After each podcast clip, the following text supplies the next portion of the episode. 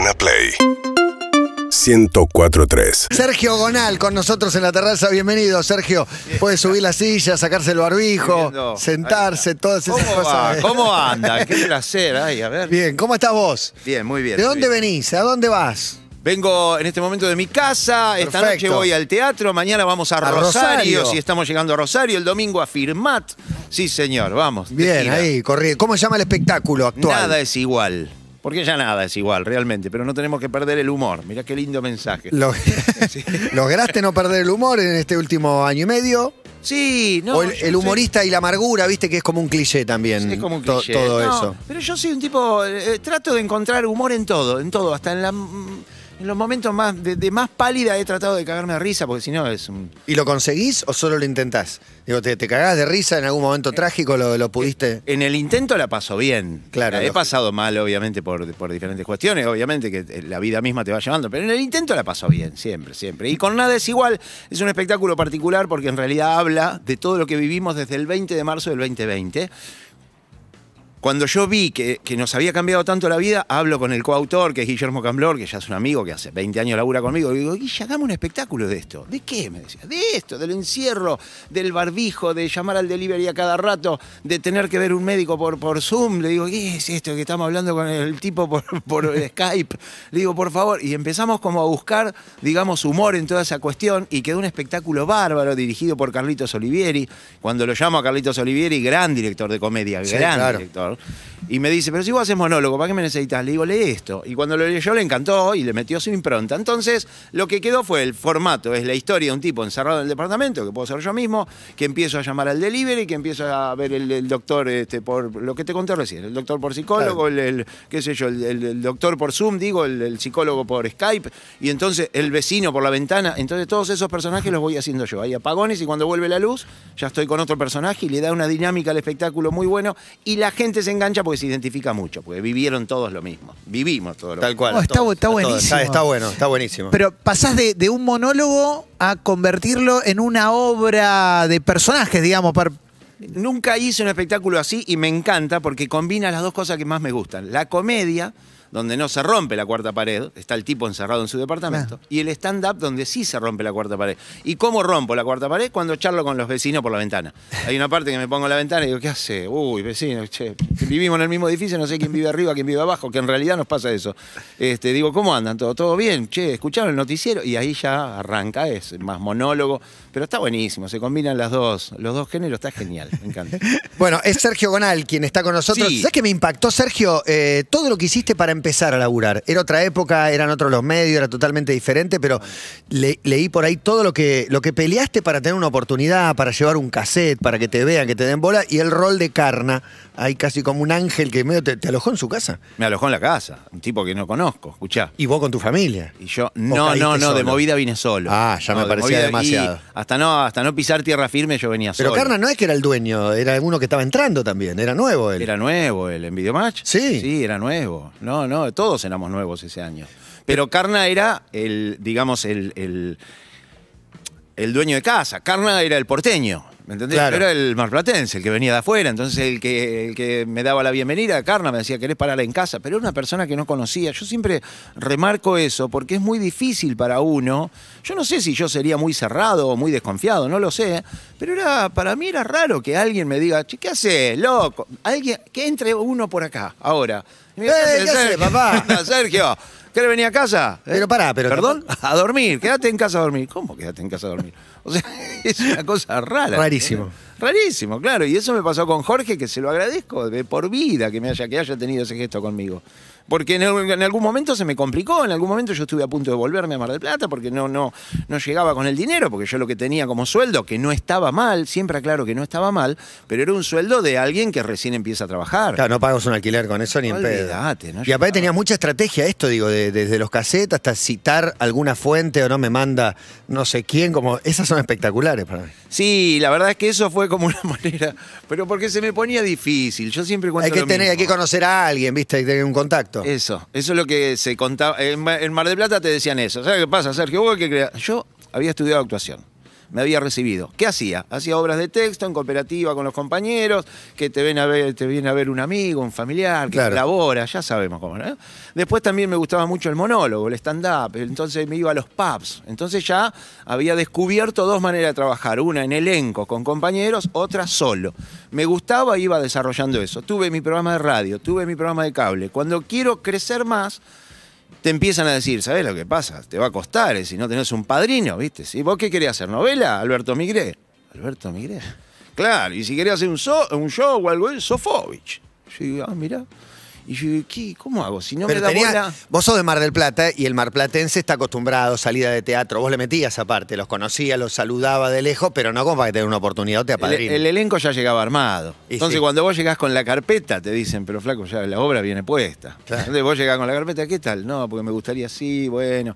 Sí, pero he tenido charlas con Enrique Carreras, eh, con el mismísimo Gerardo, le he dejado carpeta, pero no me daban bola esa carpeta que ¿Y Rolo Puente no te mete una oportunidad? ahí Sí, o algo Rolo? Puente sí, ¿Pero porque- también de ir a la puerta del teatro o de algo más? No, porque tiene que ver, eh, ahí la historia cambia. Vos sabés que yo cuando venía a Buenos Aires, que dejaba carpetas este, y dejaba videos, me meto en un lugar que se llamaba La Emiliana, Corrientes y Montevideo.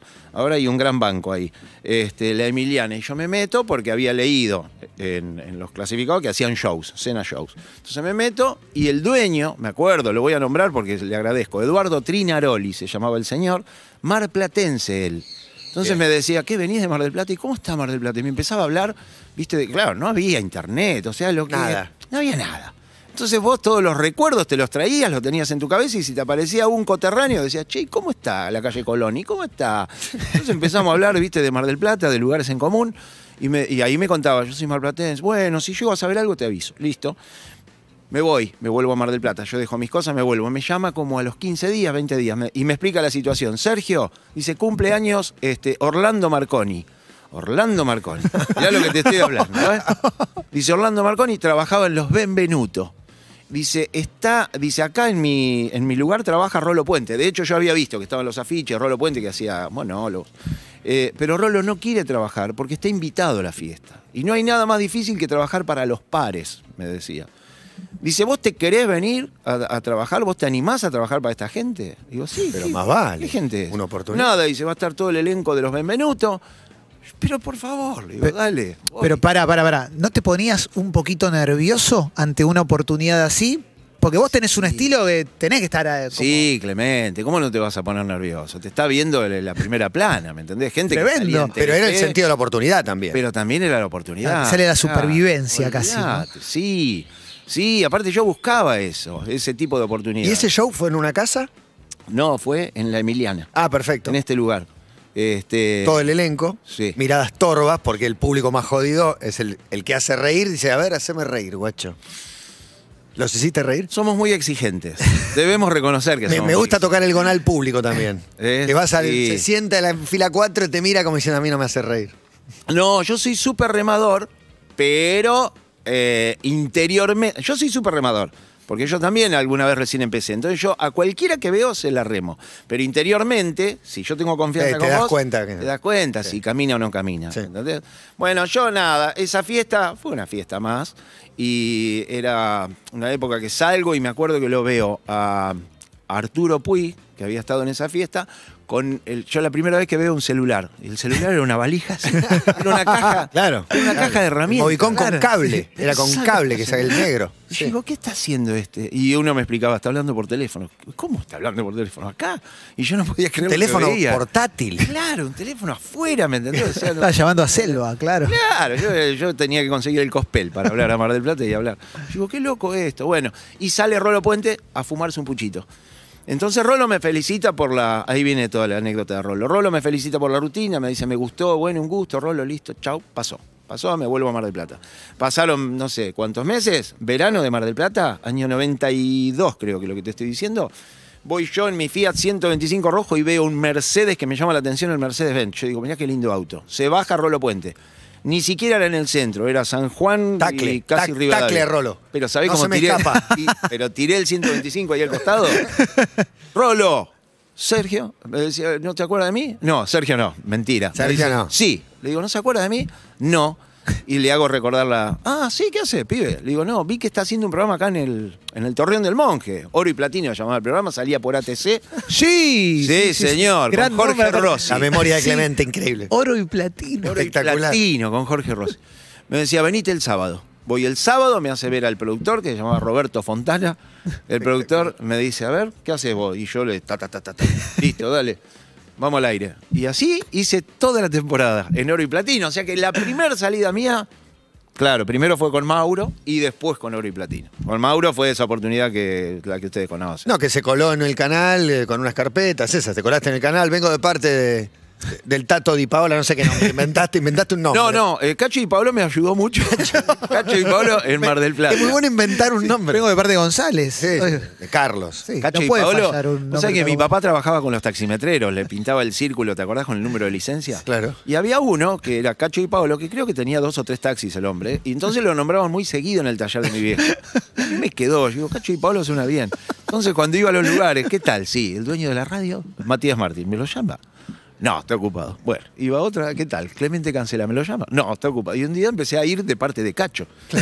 ¿Me lo llama? Está ocupado. Le digo, dígale que vengo de parte de Cacho y Paolo. Ah, ¿de, de ¿De Cacho quién? Di Paola? ¿De quién? Claro, no saben si es un auspiciante. Claro, no, Aparte, pues, serio, serio. Sí, Muy grosso, obvio. Es excelente. Che, viene de parte de Cacho y Paolo. Y el otro, ¿qué? Y debe ser un amigo, andás a Claro, ver. y venían y me agarraban las carpetas. Y ya fuera de joda me daban una oportunidad. ¿Pero qué hace Cacho? Me decían. Y yo ¿Qué es de la "No, vida de Cacho? Me dijo que te venga a ver a vos, Matías. Me dijo, me dijo, anda a verlo, Matías, que Matías es un muy buen tipo. Y ya, viste, bueno. Sí, no podés yo, indagar más ahí, ya está. Y me dijo, que te diga esto, me dijo, yo te lo hago gratis. Si te gusta, después me llama. Bueno, dale, ¿cuánto dura lo tuyo? Media hora, no, haceme 10 minutos. Bueno, dale, te hago 10 minutos. Y yo iba y después ya me daban la oportunidad. Y a los 10 minutos, a los 15 minutos, listo, ya está. Y ya después ya teníamos el contacto. Ya Cacho, y Cacho, qué sé yo. Ya, fue, ya fue. Ya Muy- teníamos, falleció. Ya, ya éramos amigos. A ver, es, es espectacular el remo, sobre todo para, pienso en las nuevas generaciones que hoy vuelcan su material en, en redes y demás, que suele ser una suerte de casting a cielo abierto. Toda la movida que tenía que hacer una persona en otro momento hasta pegarla y conseguir vivir de eso. Y hacia ahí me gustaría Y, ir. y más viviendo en otra ciudad, porque lo- lo Claro. vimos a Damián Cook el otro día, que está en Chaco haciendo sus cosas y es un éxito. Claro. No había manera que en Mar del Plata lo. Total. Y, y recién vos, Matías, mencionabas vos parando en la casa de carne y demás, pero me gustaría ir al momento que te diste cuenta que la cosa ya había cambiado. No sé si fue porque saliste a la calle y ya te empezaron a decir algo. Digo, pero tenés más o menos en tu cabeza cuándo se dio vuelta todo y tuviste que dejar de remar por lo menos a ese nivel. Y claro, bueno, Buenos Aires te abre un espectro fenomenal a lo largo y a lo ancho del país. Y por qué no del mundo, porque en realidad con el Lobizón del Oeste yo me fui a, qué sé yo, a Colombia. Me Es fui una a- cosa de loco. Claro, Lobizón a es Colombia, me fui a. Perú, me fui a... Pero ya en Mar del Plata yo me dedicaba a lo que me gusta, a lo que amo. Porque yo tenía mi programa de radio, tenía mi programa de cable y hacía mis obras de teatro. Y con los programas de radio hacía, hacíamos fiestas, festivales hacíamos. El Festival de Casos de Humor, el programa se llamaba Casos de Humor. Entonces hacíamos festivales y juntábamos a todos los auspiciantes y regalábamos televisores color, que en esa época regalaba un televisor color. Decían, ¿cómo haces? Grosso. Yo decía, "Ah, era grosso, ¿me entendés? O sea, ya en Mar del Plata pude hacer lo que, lo que me gustaba. Y Buenos Aires me abrió, la verdad, muchísimas puertas. ¿Cuándo me di cuenta, Clemen? No sé cómo decirte. No sé, bueno, ya cuando. El primer día que salía vide- de Videomatch, o sea, yo. No, pero hubo algo entre oro y platino y, y Videomatch. ¿O no? Más o menos. Hubo Saliste mucho. de Videomatch, ya está. Ahí era No, consagrarse hubo, en hubo ese momento. muchísimo, claro. Hubo muchísimos viajes a Buenos Aires, hubo muchísimas pruebas, hubo, hubo una obra de teatro que hicimos que. eh, que Mira, yo siempre lo cuento. Produjo Moria Kazan. En realidad era una producción de Moria Kazan y iban a hacer un- una.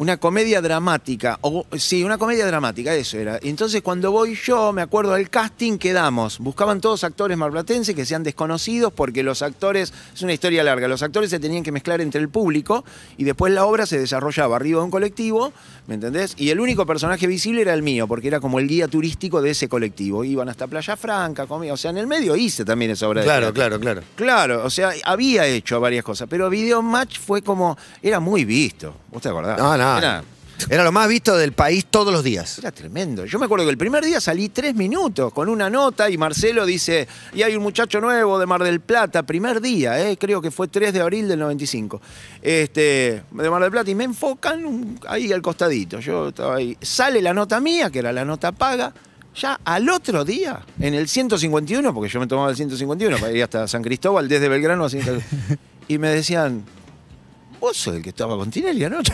Yo digo, Increíble, espectacular. Increíble. Impresionante. ¿Y qué haces acá? Te decía la gente. Claro. Claro, ¿Cómo, cómo no tenés un auto ya? En ¿no? el Rolls Royce, ¿cómo no estás en el Rolls Royce? Decirle a Tinelli que te pague un auto, ¿no? No, después. Pero sí, sí, ya eso me iba marcando que, que la cosa iba cambiando para bien. Escúchame, el show del Lobizón del Oeste. Sí. ¿Qué- ¿Cómo era ese show? ¿Me lo podrías describir con la mirada de hoy, de ese gran momento de la vida? Pa- Para mí fue todo un tema eso. ¿Por Porque qué? yo lo que hago fue un sketch televisivo. Yo lo único que quería era. No le tenga miedo al éxito. Mm, Claro, pero, pero ¿sabes lo que me pasa? Yo hago un sketch televisivo que quería que cause gracia, digamos, eh, esa parodia, ¿no? Con un conductor que era más rolinga que, que cumbiero, no le gustaba la cumbia al, conductor. Entonces vos te acordás que cada vez que volvían del corte decían, pero este tipo es un ladrón, hay que meterlo preso, no puede cantar nada. Y le decían aire y jugábamos con la hipocresía del medio. Alguien le gritaba de afuera, aire, ¡Oh, oh, oh! mi amigo, el lobizón del oeste, qué genio. Y es- para mí era esa la gracia y las canciones que cantaban, que eran cualquier cosa, todo lo sentido. Sí, de otra época, ¿no? Pero Es estaban increíble buenas. La deconstrucción. No se puede mirar para atrás la tele, ¿viste? Es una cosa. No, Pero aparte, el público demandaba eso, era un valor. Aparte, la llave del auto, ¿qué pasó? La llave del auto. Cae Marco en la mitad de la nota. La media hablando. sorpresa, ¿eh? La media sorpresa tengo Sí. para vos. Se pudrió. Claro, se pudrió todo. Escuchá. Y. No, entonces sale Marcelo de ver la primer nota. La primera nota que hacemos se la hacemos a Nicole Neumann, en una cámara oculta. Porque Nicole tenía 12 años, era una lolita en ese entonces, este, el mundo de la moda. Sí, y- sí, me acuerdo de ese momento. Otro Le- país. Otro país. Le Sexy quisimos- a los 12 fue Sí, terrible. fue tapa de una revista, que significaba algo en aquella época ser tapa de una revista, porque no existe más. Y bueno, todo un, un escándalo. Entonces la idea era ponerle algo que contrastara mucho con ese mundo de la moda de ella. Y le pusimos a Lobizón cantando el choripán. Fue la primera canción. Chori, chori, chori, chori, chori, chori, chori, pan, pan, pan. Y el productor, el productor me decía, claro, claro. Y Marco Corbán me decía, está buenísimo. Dice, claro, porque la piba va a decir, ¿qué canta este? Y pasó todo lo contrario. Nicole decía, ay, qué lindo, cantate otra. Y yo no tenía otra canción. habíamos, habíamos hecho esa sola. Digo, no, no. Yo decía, no, pero la idea es que te enojes. Y nunca se enojó y no salió la cámara. Pero a Marcelo le gustó. A Marcelo le encantó el personaje. Dice, che, el personaje está bueno, hacete algo con esto. Y ahí armamos ese programa que te conté recién. El programa Tropimatch con un conductor. Claro, grabábamos, claro, claro. todo. Cuando escucha a Marta, que fue la, la segunda canción, sale del control, Marcelo, era una carcajada. Él y Claudio Villarroel, los dos. Dice, boludo, buenísimo lo que hiciste. Le digo, ¿en serio? Sí, vamos a hacer un disco. Yo como un disco. Yo te- acabo de tirar cualquiera, boludo. ¿Me estás hablando en serio? sí, va a ser un éxito nacional. Esto es un éxito, esto es un éxito, te lo firmo. Él en ese entonces tenía Radio 1. Claro. Que te estoy contando. Entonces, al otro día, pone el tema. El tema sale al aire. Listo. Marta, la Salió número Marta, uno. soy el número uno. Marta, cuando pueda te vacuno. Duraba minuto y medio, porque eso es lo que. Que no era duraba ni la un canción. tema, Sí, era como- No era nada, era una cosa. No sé qué pasó, empezó a replicarse eso, a replicarse, mira vos. No sé, alguien lo levantó, lo grabó y empezó a sonar, a sonar por diferentes lugares el tema de minuto y medio. O sea, empezó a sonar, empezó a- era como el cassette de Tangalanga, ¿viste? Empezó a dar vuelta y no, no estaba. Y yo digo, ¿de dónde lo sacaron? Entonces sonaban los boliches, y vos ibas a los boliches y sonaba Marta, ese minuto y, Y medio. todos hacían, todos hacíamos el gestito. Eh, dije, claro, cuando pueda te vacuno. Yo digo, qué loco. Este, hasta que, bueno, nada, después vino el disco. Un día me, me dijeron, este, qué sé yo. me Sale el disco Tropi Match. Estábamos grabando unas cámaras ocultas en Córdoba, aquí Córdoba con Pichuki y Mendizábal. No, espectacular. Entonces yo me tenía que. De allá me decían, Sergio, venite que hay que grabar más los bisones. Le digo, pero estoy grabando acá la cámara oculta. No importa, tomate un avión. Bueno, listo. Yo venía, grababa este, el lobizón y me volvía para Córdoba. Era una, una vorágine divina, ¿eh? Me acuerdo que se me aparecen dos productores, hoy amigos, Gerardo Folgueira y Pablo García. Y se me aparecen con una botella de gaseosa, con una traffic. Mirá vos. La botella de gaseosa es un cuaderno. Y me decía, ¿qué querés? No, nada, dice, porque hoy no grabás la cámara oculta, te tenés que venir con nosotros. Digo, ¿a dónde? A escribir canciones. Entonces, No, pero ahí, ahí se ve, ahí se ve el ojo, la mirada asesina de, de Marcelo Hugo, que No, no. ve un éxito ahí y te dice, no, no, canciones, disco, canciones. gira, todo. Me llevaron a la calera, un lugar tranquilo, un jueguito. Escribir canciones, vos ya eras un músico. Claro, y escribí. Y yo decía, no, Prince, el, músico era- era, Era Diego. como Pink Floyd, ¿no? como- Claro. A este tenerlo acá, escribite unas letras. El músico era Diego Chicú, el músico del que armaba yo, le, le escribía todas las, las, Las rimas. las prosas. Sí, toda la poesía esa que quedó bien, un éxito. Y le mandaba, no, y yo le decía, chicos, no me, no me salió una canción ese día. Le digo, no, no funciona así, qué sé yo. Por ahí estoy durmiendo y me despierto y escribo algo. Bueno, la cuestión es que escribimos 12 canciones, se arma un show de puta madre y Marcelo arma realmente una banda musical de primera. De primera, porque lo trajo a, este, qué sé yo, a Talarita, Miguel Ángel Talarita. Ah, que un era crack. Sí, el está tocando hoy con el Indio Solar. Y Era el viento de los trompetas. Coti. Sorokin era el bajista de Tropi Match. Coti Sorokin. Coti. Fenómeno. ¿A- fenómeno. ¿Aportó composición Coti para algo? Porque es como tenerlo ahí, no, no, no, Yo no creo lo que sí, usás. porque era amigo de Diego Chicú, me parece, del músico. Este, Coti, qué sé yo, Uber Reyes, que era un tipo, un percusionista de primera. No, no, no, Uber venía de Patricia Sosa, el otro venía de Los Pericos. Eh, Coti, que era un fenómeno. Diego Chicú, que armaba. No, no, no, una banda armó. Y entonces, ¿qué pasó? Vos decís, ¿cómo era el show? El primer show, el primer fin de semana del show, arrancamos acá en Buenos Aires News. Buenos Aires News explotado. Eh, nos vamos a. Era, era uno de los lugares de la época. Era uno de los. Claro, por supuesto. Claro. ¿El otro cuál era? Ranch. ruido, no hay ni idea, pero otro- sí, ponele, tranquila. hemos ido, hemos ido. Hemos sido engañados. Fácil a Valle. Ah, una cosa tremenda. Ahí la costa enfrente de la mano. Muy bien. Tremendo. Era una cosa Ah, tremenda. los personajes que había. Oh, acodados a la barra con el. Todos muy bronceados, cama No, solar. Claro, época de cama solar y época de las primeras prótesis. ¿Vos te acordás que todos vos veías ahí? Todos con la cara de Mira Yoma. Las nuevas caras, ¿no? Las nuevas caras de la Argentina, ¿no? Qué linda época, chicos, maravilloso. Bueno, nada, y fue el primer fin de semana me quedé afónico el domingo. Me quedé afónico. Claro que yo no sabía, o sea, no tenía, digamos, el- el- el- la disciplina del cantante, que tenés que estar eh, cantando con un voz. retorno claro, porque vos gritás por encima de la gente. El primer domingo, palmé, no podía grabar nada, estaba mudo. Bueno, nada, ahí fue este, clases. eh, Genial, hicimos una serie de ejercicios. eh, Te transformaste en un, en cantante, en un músico, un éxito. y el show era impecable porque Marcelo quería que sea impecable y fue impecable, realmente. Con músicos de primera, cantando en vivo, no quería que hagamos playback. Yo decía, pero vamos playback, es más fácil, hacemos la pista. No, no, no, Sergio, hay que cantar en vivo. Yo bueno, listo, vamos. Y la verdad que lo he disfrutado muchísimo, muchísimo. ¿Cuánto Ahí- duró? Ahí evidentemente fue un Sí. cambio, eso fue tremendo. ¿Y eso cuánto duró? No mucho, habrá durado. Yo la otra vuelta lo conté y dije que duró seis meses. No, no, un poco más, porque después me fui. Lo conté en una mesa de Mirta y dije seis meses. Y alguien me dijo, no, no, Sergio, duró más. Y sí, tiene razón, pero ponele que haya durado años. Está 4.40 en Mercado Libre, ahí buscamos el Tropi Match.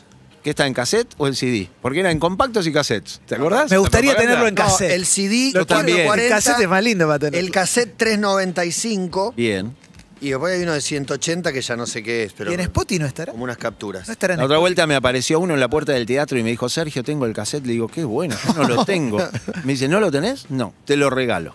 ¿Y? Si me está escuchando en este momento, lo estoy esperando. Estamos acá, que claro. vuelva. No, quiero, quiero algo donde cassette. escucharlo también. Claro. No quiero- tenés donde escuchar una casetera. Una casetera, no, No. pero me gustaría tenerlo, no tener. sé, hago un cuadrito, no sé. Es para un recuerdo. Eh, bueno, eh, para mí uno- otro gran momento que, que tiene Gonal es el, es el chiste con Luis Ferrotoni. Nah, momento hermoso. No puedo- es uno de mis momentos favoritos de la tele.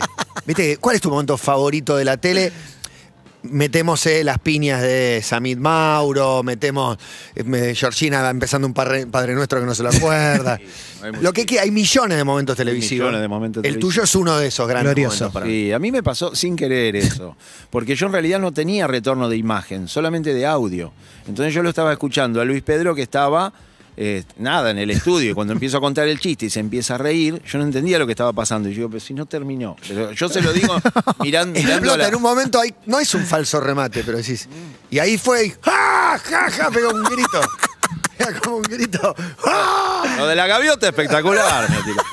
Y yo, y yo- yo me morí y a la Pacheco le decía, ah, pero este está chupado. Pero yo lo hice a ella Marcela como. en- Pacheco, ¿no? claro, a Marcela. Pero se lo hice como en joda, viste, a ella. Nunca pensé que estaba al aire, nunca.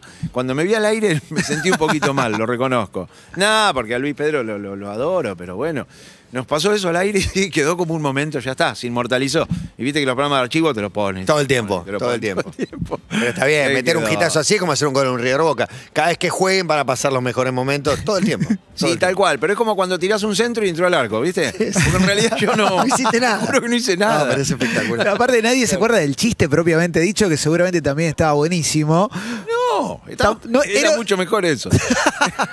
Claro, nos reímos más con me- eso. Claro, es mucho mejor lo que pasó. Para contar un chiste hay que tener algo nato. O, o se puede aprender también? Yo calculo que debe ser nato, ¿eh? El humorista es nato. El humorista nace con eso. Todos tenemos en, en- en la familia o en el colegio eh, ese compañero, ese amigo, ese pariente que te hace divertir más que otro. El tema está en que después lo tienes que pulir.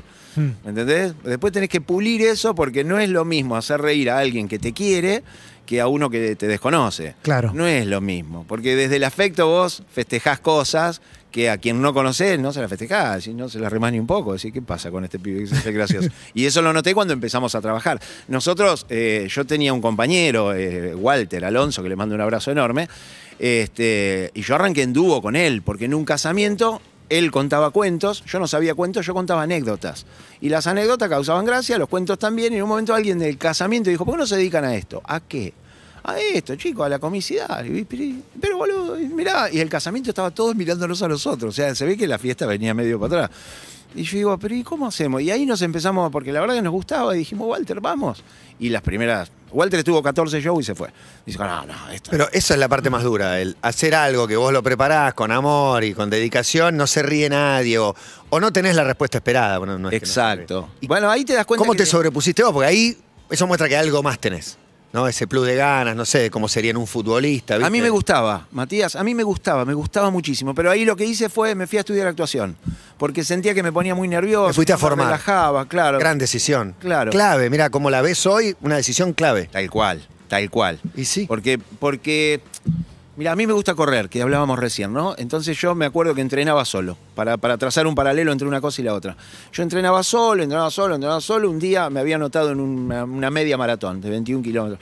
Y sentí al mes que no iba a llegar. Cuando me anoto en un running team, me di cuenta que entrenando menos rendía el doble.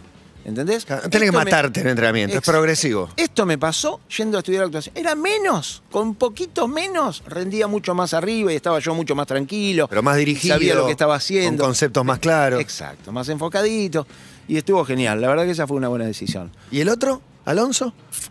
Un gran amigo, hablamos siempre con Walter. No, no, se dedicó a otra cosa. Después hizo- No era lo se suyo. vino a Buenos Aires, hizo radio. No, no, se dedicó.